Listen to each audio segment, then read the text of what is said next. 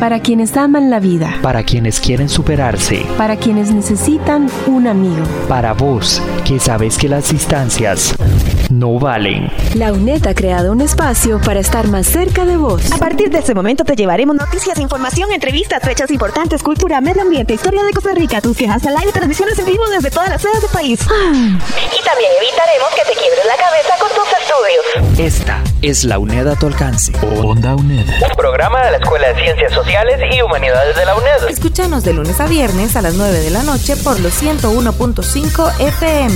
Onda UNED. Acortando distancias. Hay gente construyendo realidades. Hay gente construyendo ideas. Hay gente construyendo sociedades. Hay gente que construye el mundo. Sociedades constructivas, solo en Onda UNED.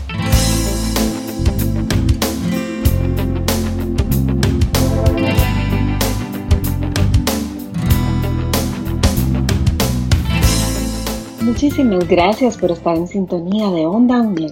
Te damos la bienvenida a un programa para analizar los alcances de la pandemia COVID-19 y nuestra respuesta económica, problemas estructurales, lecciones y propuestas. Nuestro compañero Danilo Chávez nos presenta a una invitada especial. Onda UNED. Acortando distancias.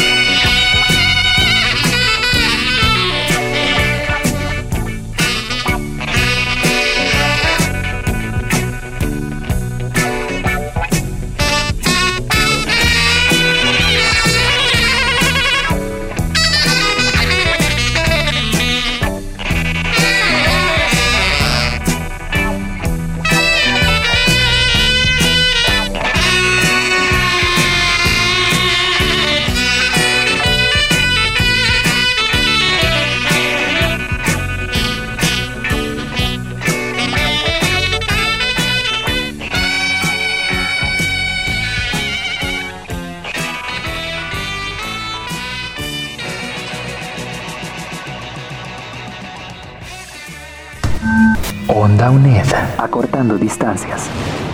Un caluroso saludo, por supuesto, a todos los seguidores de eh, Onda UNED. En efecto, con una voz joven, una voz fresca, una voz eh, que ha llenado, valga decir, en los últimos meses en los últimos tiempos ha venido a aportarnos eh, interesantes propuestas para el abordaje de todos los temas económicos. Por supuesto, todo lo económico tiene una pizca, por lo menos, de ligamen con lo político, pero principalmente abordaje fresco, abordaje novedoso en materia de economía, de todo lo que vino ocurriendo desde el año pasado y este año, por supuesto, con todo lo de la pandemia, se ha complicado todavía muchísimo más. Le agradecemos estar con nosotros, doña Sofía Guillén Pérez. Bienvenida, doña Sofía, a Onda UNED. Buenas tardes, muchísimas gracias por la invitación. Yo realmente encantada de estar por acá con ustedes y con quienes siguen la transmisión desde los distintos puntos del país.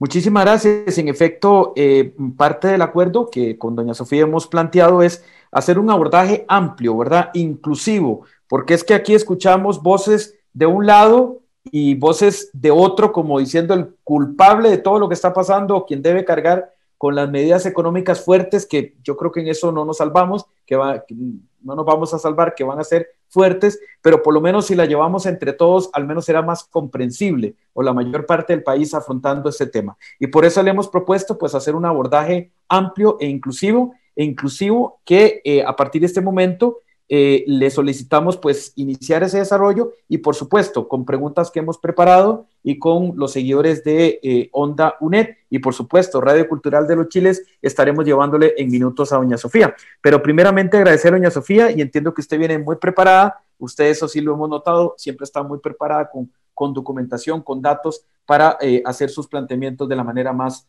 clara posible. Adelante y gracias de nuevo por estar con nosotros. Adelante. Bueno, yo eh, quisiera empezar esta introducción en tres partes. En una primera parte quisiera platicar sobre problemas que ya traíamos arrastrados desde antes de la pandemia en una segunda parte sobre lecciones que nos deja la pandemia y finalmente en una tercera parte de esta introducción quisiera dejar planteadas algunas propuestas sobre la mesa. Sobre la primera parte que les decía es que el punto del que hay que partir al discutir sobre la situación económica en la que estamos hoy es que en realidad la pandemia lo que hizo fue venir a magnificar una serie de problemas que en realidad ya existían. Es decir, acá el desempleo no apareció de la noche a la mañana, ¿verdad? Entre 2007 y 2012 pasamos de 4.6% de desempleo al cuarto trimestre a 12. Es decir, de 4.6 a 12 de desempleo en 10 años, antes de la pandemia, sin pandemia. Entonces, lo que sucede acá es que ya habían una serie de problemas estructurales claros y evidentes. El desempleo era... Eh, y hay un síntoma muy, muy claro del problema que de fondo nos ocupaba, que era una economía estancada, sobre todo en lo que respecta al mercado interno.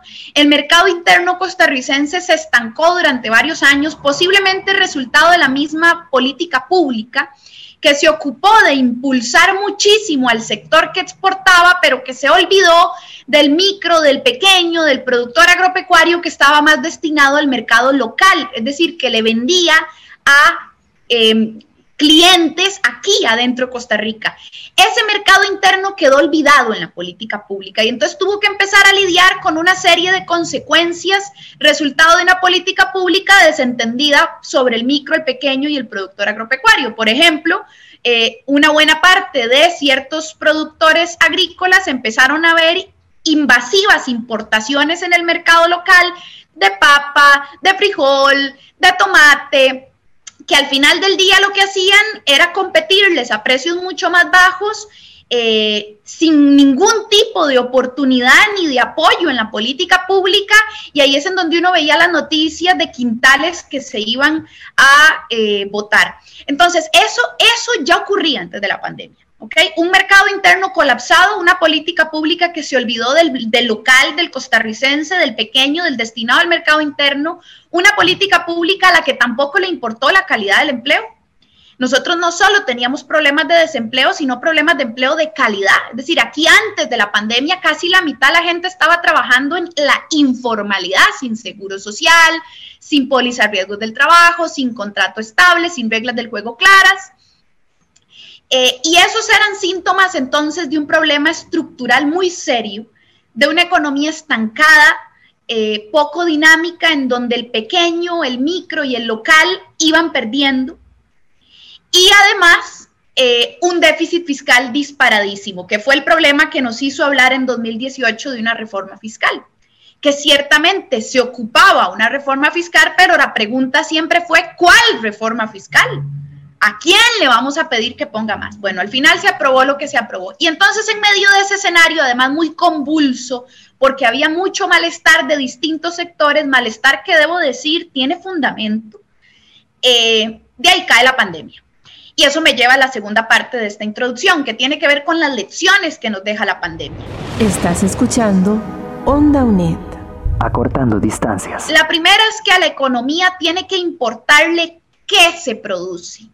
¿Qué es lo que queremos producir en Costa Rica? La economía tiene que volverse a acordar de aquella palabrita llamada soberanía alimentaria.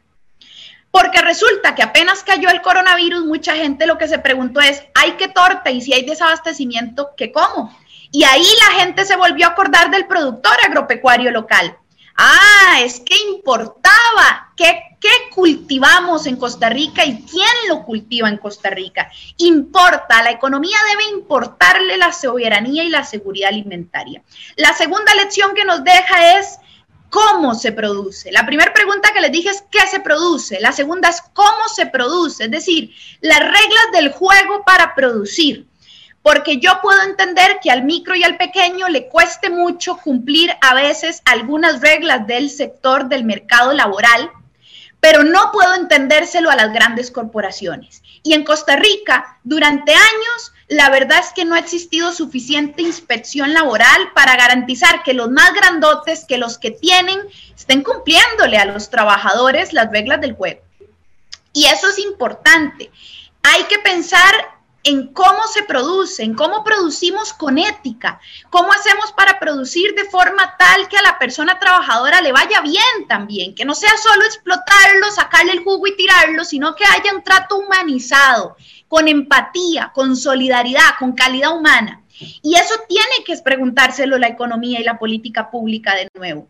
Insisto, eso va de la mano con mejorarle las condiciones al micro y al pequeño para que cada vez les pueda ir mejor y entonces puedan tratar mejor también a las personas trabajadoras que tienen a su cargo. Pero con el grandote no hay excusa. El grandote tiene que cumplir las reglas del juego, pero hay un Ministerio de Trabajo que no tiene las herramientas suficientes para garantizar esas cosas. Bueno, esa es la segunda lección que nos deja. ¿Cómo, cómo se vale producir en la Costa Rica después de la pandemia? La tercera lección que nos deja es la importancia de lo público. Lo público, muy a pesar de que ha sido un poquito satanizado durante los últimos años, lo cierto es que la Caja Costarricense, el Seguro Social, ha hecho la enorme diferencia hasta la fecha. Eh, más o menos algunas cosas que, podrían decirse al respecto, en términos generales, sí es cierto que no es lo mismo estar en Costa Rica en una pandemia que estar en Guatemala o en Honduras, donde no hay un sistema de seguridad social. Yo le agradezco a la vida haber podido nacer, nacer acá y, haber, y, y tener que pasar esta pandemia acá, porque al menos yo sé que ahí hay un sistema de seguridad social que de alguna forma hace lo posible por intentar sacar adelante la tarea, más allá de las contradicciones que existen entre agenda económica y agenda salud, ¿verdad? Que ese es otro tema, el manejo político de esto, ya eso es todo un tema en sí. Pero ciertamente lo público, el valor de un servicio público que se haga bien y que debería de hacerse cada vez mejor. Ojo, tenemos que mejorar los servicios públicos, no destruirlos. Y la cuarta lección que creo que nos deja la pandemia es que no podemos seguir postergando hablar de soluciones reales a las finanzas públicas.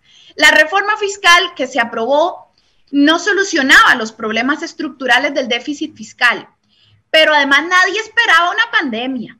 Nadie esperaba una pandemia que, que terminara de adelantar un proceso que seguramente iba a tomar años, porque de aquí a unos 10 años íbamos a tener que estar hablando otra vez de una reforma fiscal, porque eso que aprobaron, ese mamotreto, no arreglaba nada y lo que hizo fue recargar en la gente de a pie con impuestos como el valor agregado más ingresos para el Estado, pero eso no arregló ni la evasión, ni la ilusión, ni la corrupción, ni la necesidad de que el rico pague como rico, nada de eso arregló la reforma fiscal. Entonces, en unos 10 años íbamos a tener, o menos, íbamos a tener que estarlo hablando. Lo que hizo la pandemia fue adelantarlo y decir, no, qué pena, lo van a tener que hablar ya. Y eso, eh, eso es muy complejo. Venimos de un pulso muy difícil con una asamblea legislativa que debo decir... Eh, es muy irresponsable y también a veces es muy mediocre. y, eh, y en dos semanas van a negociar un nuevo préstamo con el Fondo Monetario Internacional. Y uno se pregunta, bueno, ¿en cuáles condiciones? ¿A qué nos vamos a comprometer como país? ¿Qué es lo que el gobierno va a prometer? No lo sabemos, porque el gobierno no ha querido decir, ¿verdad? Yo participé de un, de una convocatoria ahí de diálogo que hicieron, eh, que lamentablemente no ha resultado en nada yo siempre le tengo muy buena fe a los intentos de diálogo, siempre lo, intento, pongo mi parte, pero ahí la metodología de ese espacio no llevaba a ningún lado, terminó en ser una catarsis. De ahí esa misma semana del proceso de diálogo, el ministro de la presidencia, Marcelo Prieto, se deja decir en La Nación que ese proceso de diálogo no es una negociación, que es como para oír, ¿va? Como, yo lo que leo entre líneas es como para que no se enojen después, eh, y que ya ellos tienen una propuesta que han construido con su equipo económico y el periodista le pregunta a don Marcelo, ¿cuál es?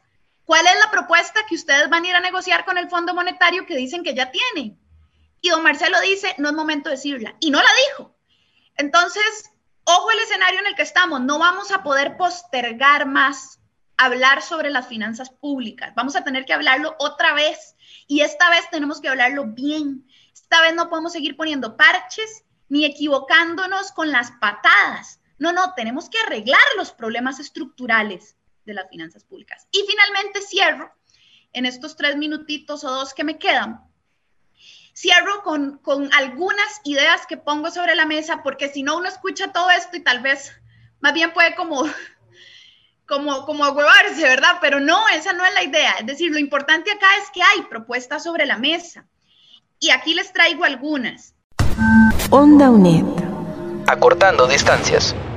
Yo me di a la tarea de eh, revisar algunos de los muchos documentos que se publicaron con propuestas.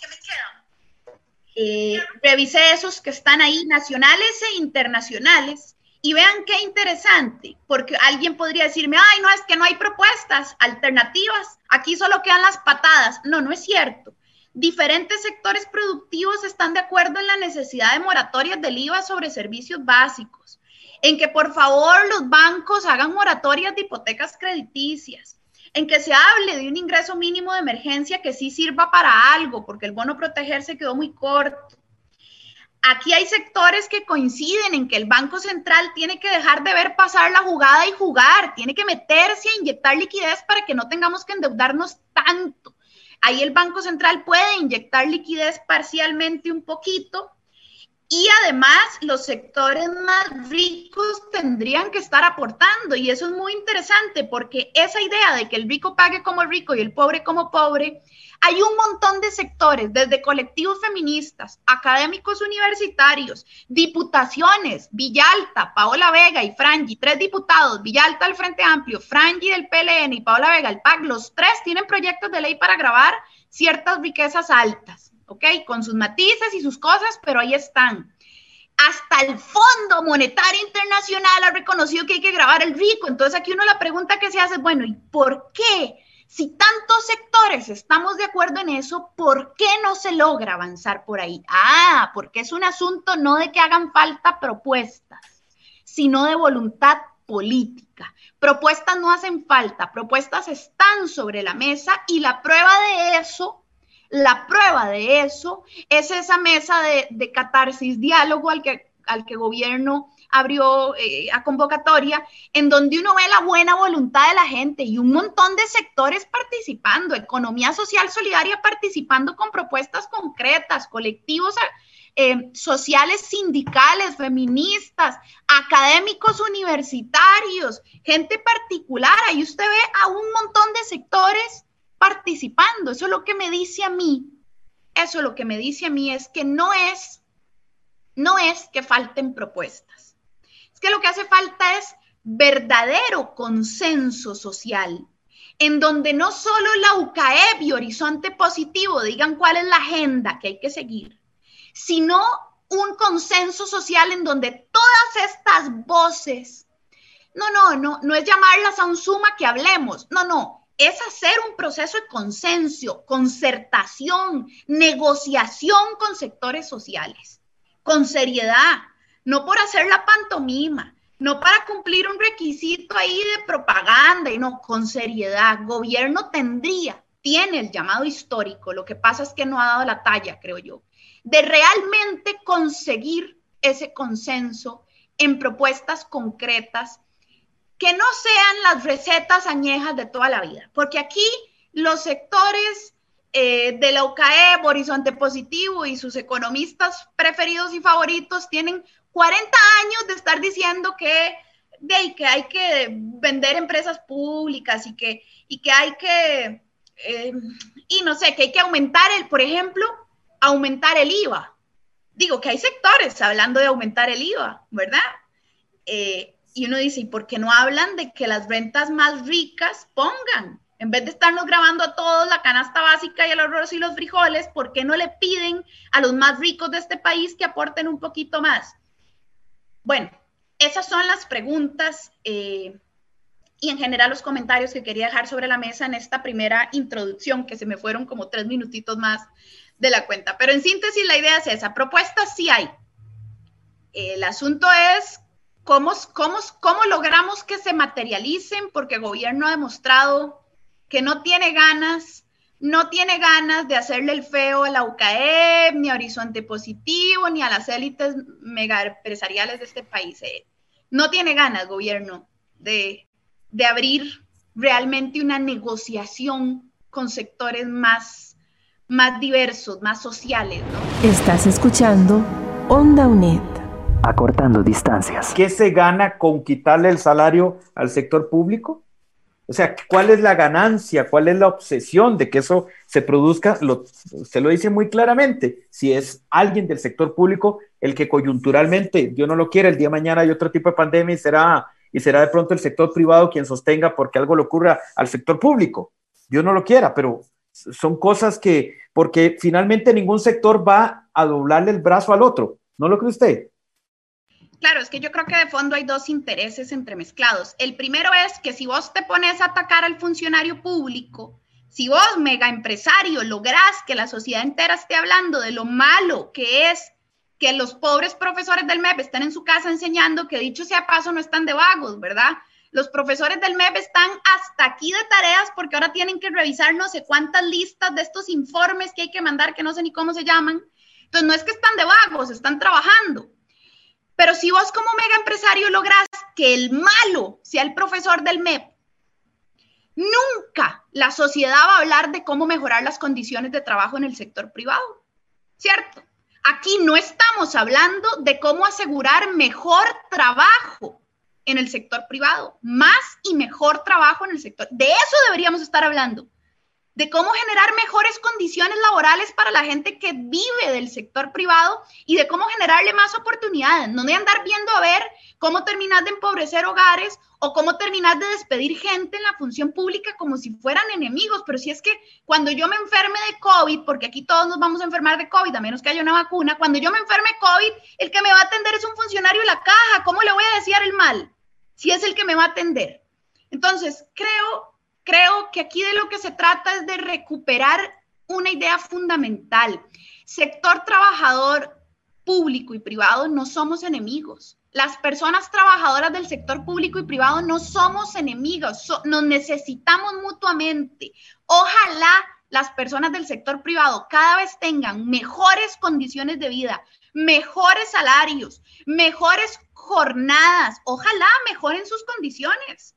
Y en esa dirección yo espero que el funcionario y funcionaria pública apoyen solidariamente las luchas del sector trabajador privado por mejorar sus condiciones y viceversa, porque aquí lo que se trata de que todos vivamos bien, ¿verdad? No de que solo viva bien el 1% más rico de este país y que todos los demás andemos esclavizados, de eso no se trata la vida. OndaUNED.com OndaUNED.com En vivo, en vivo, en vivo Siempre para vos OndaUNED.com OndaUNED.com OndaUNED Acortando distancias Bueno, yo creo que tenemos que aprender las lecciones que nos deja la pandemia, ¿verdad? qué vamos a producir, cómo lo vamos a producir, más y mejor empleo, soberanía alimentaria, comercio justo. Esas son lecciones que nos deja la pandemia. Hay que aprenderlas. Las finanzas públicas, el rico tiene que pagar como rico, no queda de otra. Lo público, no podemos andarlo despedazando. Después viene una pandemia lo que nos salva. Entonces, la pandemia nos deja lecciones, hay que aprenderlas. Y ojalá que la nueva normalidad no se parezca a la vieja normalidad, porque si no, no aprendimos nada. Ya este es un modelo económico agotado, agotado el modelo económico neoliberal en el que lo importante nada más es el grandote y el, ya eso está agotado, el resultado fue mucho desempleo y ahora tenemos una crisis que nadie se esperaba producto de la pandemia. Bueno, generemos una, una economía más fresca, más a la tica siempre, siempre nuestra manera, pero pucha, con un poquito más de sentido común, de sensatez y sobre todo de ética, que es una palabra que yo no sé por qué será que a la economía se le queda siempre como rezagada. Onda UNED acortando distancias.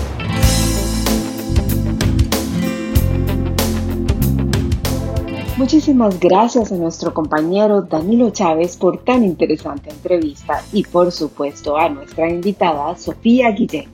En la edición de este espacio, José Navarro Gómez. Nos escuchamos mañana nuevamente y recuerda que este y todos nuestros programas y transmisiones las puedes encontrar en nuestro sitio web ondaunet.com. Seguimos en redes sociales, Facebook e Instagram.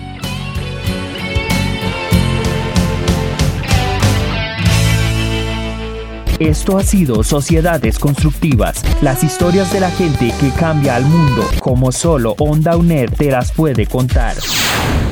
El sello Costa Rica Artesanal es una marca diseñada para respaldar las artesanías costarricenses. La persona artesana que obtenga el sello Costa Rica Artesanal tendrá el derecho de uso de una marca protegida, que genera confianza y valora sus productos artesanales y les facilita el ingreso a programas de apoyo institucional. Y las personas que adquieran artesanía con este sello se garantizan origen costarricense, calidad, diseño y cuidado del ambiente. Para más información ingrese a www.pyme.go.cr barra inclinada sello artesanal. Sello Costa Rica Artesanal, fortaleciendo el desarrollo nacional y local de emprendedores y pymes artesanales. Este es un mensaje de Lina, MEIC, ICT y Ministerio de Cultura. Para vos, que sabes que las distancias no valen. Esta es la UNED a tu alcance. Onda UNED. Escúchanos de lunes a viernes por los 101.5 FM o desde cualquier computadora en el mundo por ondauned.com. Onda UNED. Acortando distancias.